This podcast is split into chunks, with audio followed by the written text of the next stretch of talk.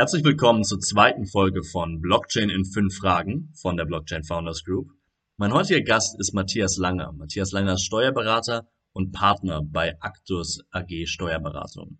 Wir haben uns insbesondere über die Notwendigkeit von Blockchain-Bildung und über die steuerlichen Implikationen von Blockchain-Investments unterhalten.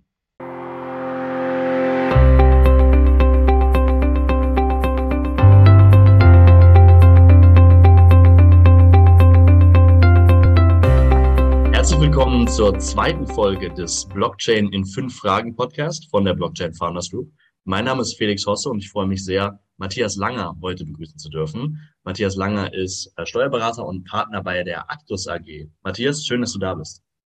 Vielen Dank. Vielen Dank vor allen Dingen, dass jetzt auch ein Steuerrechtler schon so früh in der Serie zu Wort kommt. Normalerweise sind wir Steuerrechtler eher immer unbedeutend und keiner achtet beim Thema Krypto sozusagen auf das Thema Steuern. Und umso toller finde ich es, direkt dabei zu sein. Ich glaube, insbesondere in Sachen Krypto gibt es gibt dort viel, ähm, viel Informationsbedarf, auch von der steuerlichen Seite. Deswegen ähm, stell dir mal ganz kurz vor, was, was machst du konkret? Wie bist du da hingekommen?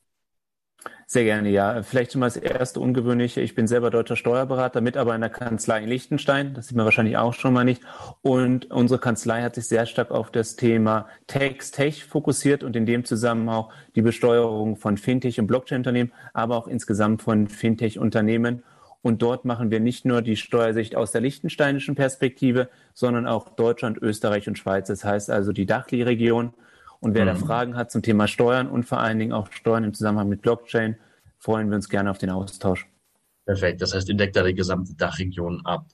Ähm, genau. Woher kommt deine Leidenschaft äh, zur Blockchain-Technologie an sich? Ähm, kam durch Zufall ehrlicherweise und zwar über den ersten Mandanten. Also das erste Kryptounternehmen, was ja in Liechtenstein war im Jahre 2016, war die Eternity, über was man auch sprechen darf. Mhm. Und die Gründer von Eternity kamen bei uns vorbei, weil sie gesagt haben, sie suchen einen Steuerberater, der sie sowohl steuerlich als auch bilanziell und buchhalterisch unterstützt. Und das fand ich einfach ein extrem spannendes Projekt und auch ein sehr spannendes Team. Und so kamen wir in diesen Sektor hinein. Und ja. ähm, wir haben dann einfach davon profitiert, dass es am Ende des Tages eine sehr kleine und enge Community ist und durch Weiterempfehlungen wir von Projekt zu Projekt kamen. Hm, ja, ja, also ich meine, da hat sich ja in letzter Zeit auch, ich denke mal, recht viel geändert. Ich meine, seit, wenn man jetzt von, von Eternity dann gehen, aber da ist ja in der Zwischenzeit sehr viel passiert. Ähm, was siehst du, sind gerade die, die wichtigsten, die wichtigsten Trends im Blockchain-Space? Sehr gerne. Also vorher hat man ja die Allgemeinthemen gesehen, wie ähm, einfach Kunden, die ein ICO machten, TG. Dann kam die ganze Phase der Security Tokens. Und jetzt sehen wir sehr stark das Thema DeFi und vor allen Dingen DAO-Strukturen. Also DAO ist das, was zunehmend an Projekten und selbst etablierte Projekte kommen, die über DAO-Strukturen eigentlich Transaktionen abwickeln. Neben ja. dem gerade medialen Thema NFT sehe ich fast DAO noch als viel breiteres Thema, was eigentlich noch leider viel zu unbekannt ist in der Allgemeinheit. Mhm.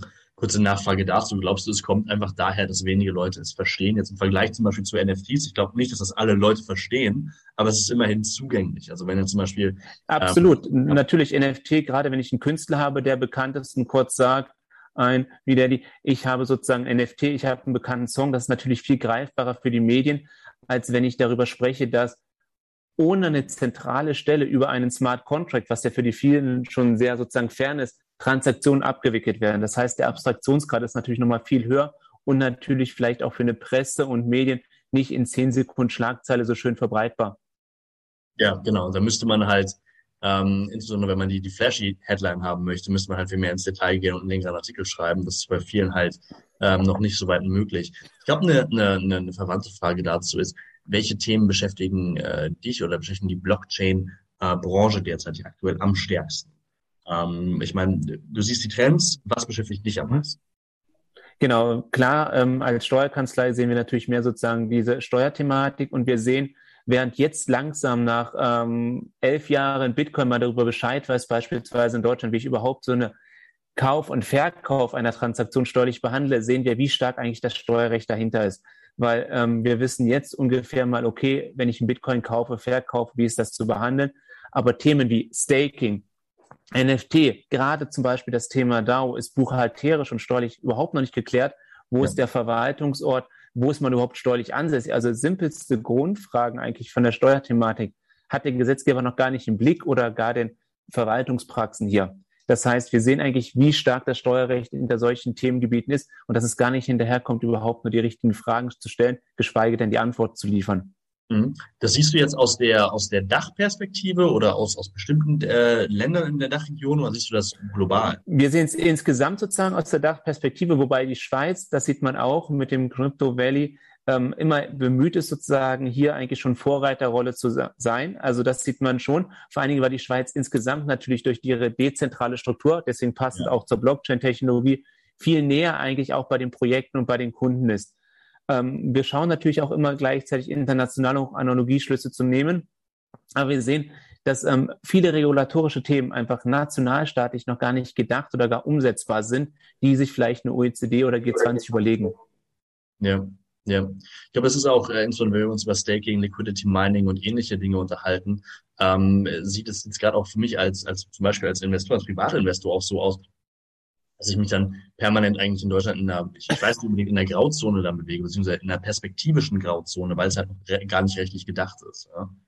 Absolut. Wenn ich überlege, dass erst vor ein paar Monaten überhaupt mal ein Entwurf von einem BMF-Schreiben gehandhabt wurde zum Thema Staking und wo plötzlich viele man dann jetzt überraschen, sobald ich Token stake, dass die Spekulationsfrist sich von einem auf zehn Jahre erweitert, war ja. das natürlich für viele extrem irritierend.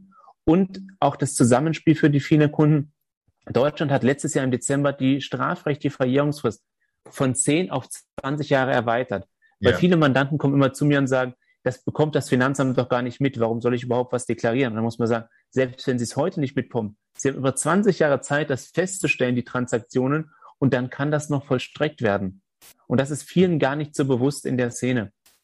Ja, ja. Ich denke auch mal, wenn wir uns die Entwicklung in den letzten 20 Jahren angucken und dann noch exponentielles Wachstum damit reinsetzen, äh, dann, dann kann man sicherlich, äh, dann geht es kann so weit auseinandergehen, dass da die Entwicklungen halt sehr, sehr stark sein können. Ähm, du bist jetzt, du bist ja Advisor bei der Blockchain Founders Group. Ähm, was, was hat dich dazu bewogen, äh, diese, diese Advisor-Position anzunehmen? Warum glaubst du, dass Blockchain Founders Group ähm, sagen wir mal, geeignet ist, die, die historisch, die, die neuen Herausforderungen zu meistern, die sich im Blockchain-Bereich ja durchaus ergeben? Das wichtigste Themengebiet finde ich, dass man einfach im Austausch ist sozusagen und auch vor allen Dingen fachübergreifend im Austausch ist. Ähm, wir sehen das sehr schön bei uns zum Beispiel. Wir haben bei uns selber auch vier Softwareentwickler, ITler. Deswegen gerade, wenn ich mit verschiedenen Branchen, mit verschiedenen Charakteren zusammenarbeite, ähm, kann ich unheimlich profitieren von der Folge. Das heißt, einmal, wir möchten gerne unser Wissen weitergehen, auch an junge Teams, weil ich sehe so häufig Teams und Startups, die sich über steuerliche Aspekte keine Gedanken gemacht haben und deswegen jetzt horrenden Steuerfolgen unterliegen. Heute Vormittag ja. hatte ich einen Mandanten bei mir, der einfach bei der Ausgestaltung von einem Optionsprojekt einfach da nicht nachgedacht hat und jetzt diese Option mit 47 Prozent Steuersatz versteuern muss in Deutschland, wow. dort nicht mehr rauskommt und obwohl er eigentlich ein sehr erfolgreiches Unternehmen hochgezogen hat, die Hälfte an Steuern jetzt verschwindet. Und dass man auch jungen Startups die Möglichkeit gibt, jetzt einfach zum steuerlichen Wissen, weil es traut sich natürlich ein Gründer nicht zu sagen, Jetzt gehe ich zu einer spezialisierten Kanzlei, weil er einfach Angst vor den Kosten hat. Aber ja. wenn ich die Sachen hinterher mache, ist es so viel aufwendiger und teilweise sind einfach Schritte schon vergeben. Und deswegen dort auch was zurückzugeben. Weil ich sage es ganz offen, wir haben so profitiert, auch dass ähm, Blockchain-Unternehmen mit uns gearbeitet haben. Dadurch haben wir technisch so profitiert in einem Austausch, dass wir jetzt hier was zurückgeben möchten. Und deswegen wirklich die Förderung von jungen Unternehmen und gleichzeitig auch zu sehen, wohin geht die Entwicklung. Ja, ja, ja, das sehe ich auch. Ähm, vielleicht eine verwandte Frage dazu. Was glaubst du, kann man tun, um Blockchain-Bildung an sich voranzutreiben? Also ich meine, das ist ja ein großer Bereich und da ist man ja teilweise interdisziplinär tätig. Was sind so deine, ähm, deine Ideen dazu? Wie kann man die Bildung verbessern? Das Wichtigste finde ich, deswegen die Leute, die in der Szene sind, für die ist es sowieso bewusst, aber leider für die Masse nicht. Blockchain ist mehr als Bitcoin oder Dogecoin und dass man wirklich mal schafft, die Technologie zu trennen von irgendwelchen Coins und irgendwelchen Kursentwicklungen von einzelnen Token.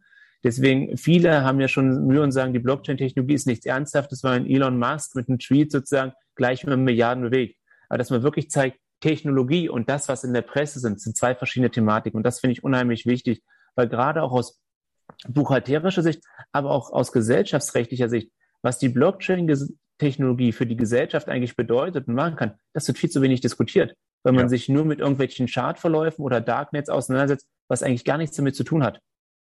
Ja, was war noch ein ganz, was auch ein ganz kleiner Teil überhaupt ist der Entwicklung, die da, die derzeit äh, verstanden, ja, verstanden geht. Ja. Ähm, genau.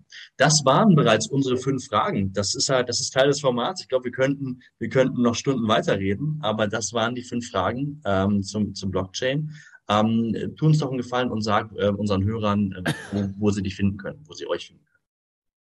Nein, sehr gerne. Also entweder einfach mit ähm, Google Matthias Langer Steuerberater oder Krypto würde man schon finden. Ansonsten actus-text.com und ähm, wirklich, wenn ein Austausch ist, auch für junge Unternehmen, die sagen, ich möchte mal sozusagen Grundideen haben, was muss ich steuerlich beachten bei der Gründung, gründe ich in Deutschland, Liechtenstein, Österreich, Schweiz, was sind die Unterschiede? Wir freuen uns immer gerne über den Austausch, weil so, nur so kann auch die Community wachsen, indem man von Anfang an auch Talenten hilft, sich weiterzuentwickeln. Ja, perfekt. Ähm, wir packen die Details natürlich wie immer in die Videobeschreibung oder in die Show Notes für den Podcast. Und ja, ich danke dir, dass du da warst. Ähm, hat mir sehr viel Spaß sehr gerne. Und an unsere Zuschauer, ähm, ich freue mich auch, dass Sie dabei waren und ich freue mich darauf, Sie nächste Woche wieder begrüßen zu dürfen. Perfekt. Vielen herzlichen Dank. Danke.